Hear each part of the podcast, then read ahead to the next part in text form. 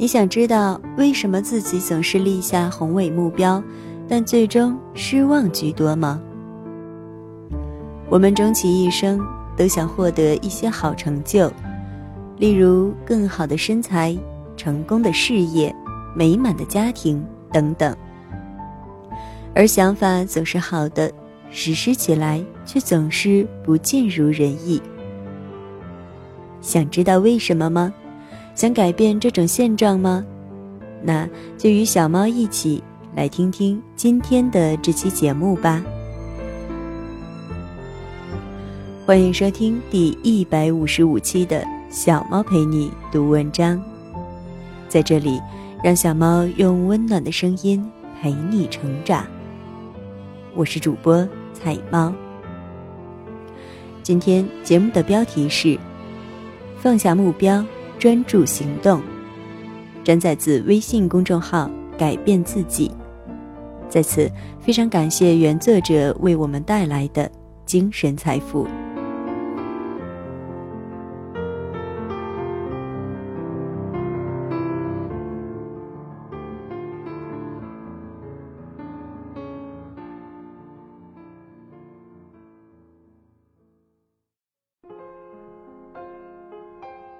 放下目标，专注行动。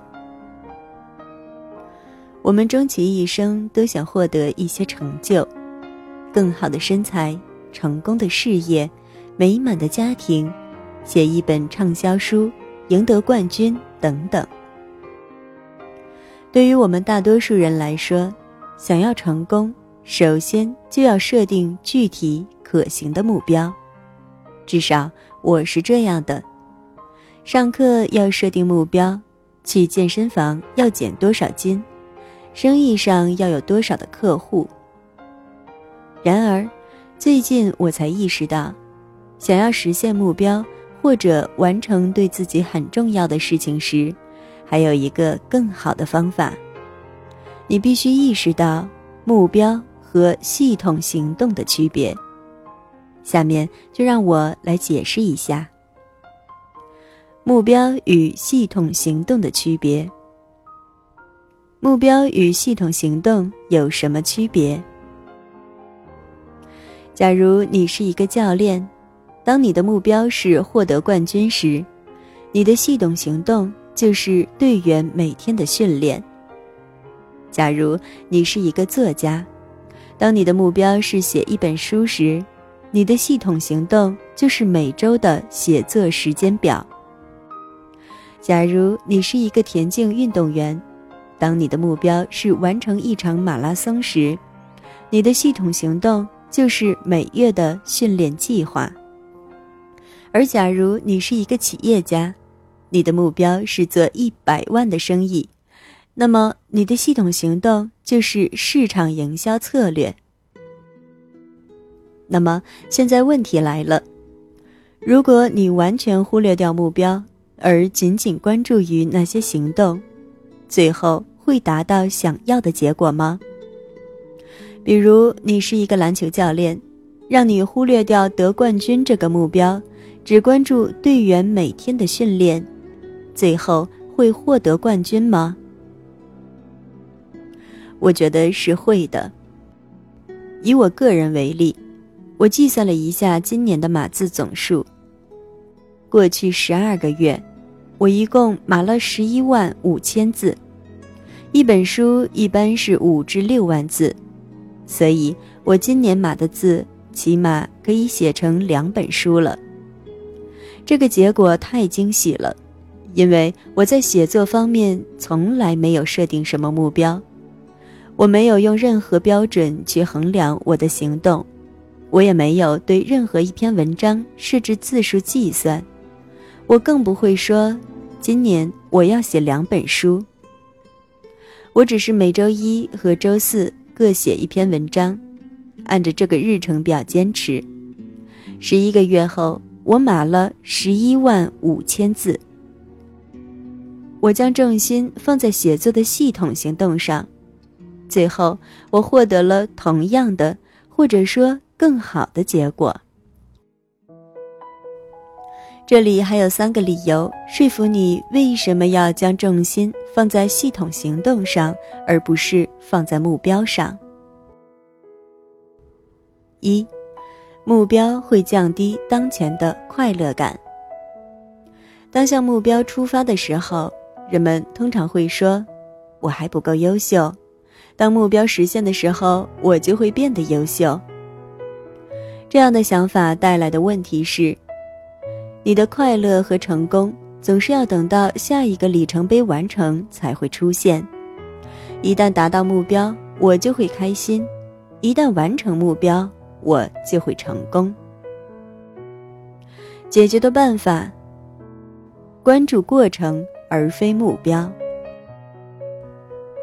设定目标会给你带来很大的压力。你可以想象一下，如果我今年设定了两本书的目标。结果会怎样呢？仅仅是两本书这三个字就已经压得我喘不过气来了。但我们总是这样对待自己，给自己不必要的压力去减肥、去谈生意、去写一本畅销小说。实际上，你可以使事情变得简单，通过专注于每天的行动，坚持日程表来降低压力。千万不要去焦虑宏伟的改变人生的目标。当你专注于实际行动，而非虚无的目标时，你就可以既享受当前时光，同时又提升了自己。二，目标恰好与长期持续行动矛盾。你可能会认为目标会激励你长期持续行动。事实并非如此。假如为了跑一场半程马拉松而训练，相信很多人会刻苦训练几个月。然而，一旦完成了比赛，就会停止训练。他们的目标是完成半程马拉松，现在他们完成了，这个目标也不再有其他的激励作用。试问？当你将全部精力都专注于某一个具体目标时，那么目标一旦完成，你继续前进的动力还剩什么呢？这就产生了一种溜溜球效应，也就是说，人们反复在此目标和彼目标之间选择做与否，这种循环使你很难长期持续行动。解决的方法：放下对眼前结果的追求。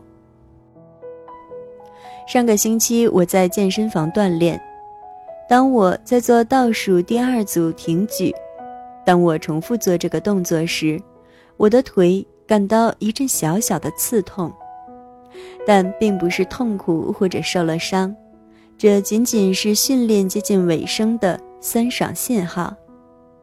就在那一刻。我想到了最后一组训练，然后我告诉自己，余生我都要每天坚持挺举。像上述的情况，树立以目标为基础的思维会鞭策你完成任务并达到目标。毕竟，如果你树立了一个目标又没有完成，你会感到自己是一个失败者。然而，树立以系统行动为基础的思维就没有任何阻碍了。系统行动思维从来不会要求你要达到什么具体数字，只是要求你坚持不错过任何一个训练。因为我知道，如果我不错过任何一个训练，那么长此以往，我就能减掉更多的重量。这就是为什么系统行动比目标更有价值。目标关乎短期效应，系统行动关于长期坚持，最后还是长期坚持获胜。三，目标暗示着你能控制你其实无法控制的事情，你不能预测未来。这我知道，表示震惊。但是我们每次设定目标，都会努力去完成它。我们努力计算着我们处于哪个阶段，什么时候能够完成目标。我们努力预测着事情进展的速度，甚至没有考虑到周围环境或者情况会随之变化。解决的办法：建立反馈机制。每周五，我会花十五分钟，以最严苛的标准对我的工作做一个小结表格。例如，每一列我拿来计算转化率。即每周网页来访者加入我的免费邮箱简讯的比例。我很少在意这个数字，但是每周检测一次这个数字，给我提供了一个反馈信息，让我知道我做的事情是正确的。当这个数字下降，我就知道网站流量需要更高质量了。对于建立好的系统行动来说。建立反馈机制是非常必要的，因为反馈机制让你每一步都有迹可循，还不会有由于未知而带来的压力。放弃对未来的预测，建立一个可以给你信号，告诉你要及时调整的系统行动。当然，以上的观点并不意味着目标无用。但是我发现目标对规划过程有益，而系统行动对实现突破更为重要。目标可以在短期内提供直接动力，但是最终还是正确的系统行动更为重要，因为重点在于建立系统行动，而成功的秘诀则在于坚持这些行动。感谢你的收听，这里是菜猫 FM 之小猫陪你读文章，让小猫用温暖的声音陪你成长。我是菜猫，菜菜的流浪猫。更多精彩，欢迎订阅小猫的微信公众号“菜猫”，号码就是菜猫的全拼加 FM。各个平台所有栏目小猫的节目播音或者原创文章。都会在公众号上进行更新，你也可以在节目搜索栏搜索“菜菜的流浪猫”或者“小猫陪你读文章”进行关注，让小猫用温暖的声音陪你成长。我是菜猫，小猫陪你读文章，希望能为你的生活带来一些温暖，一些快乐。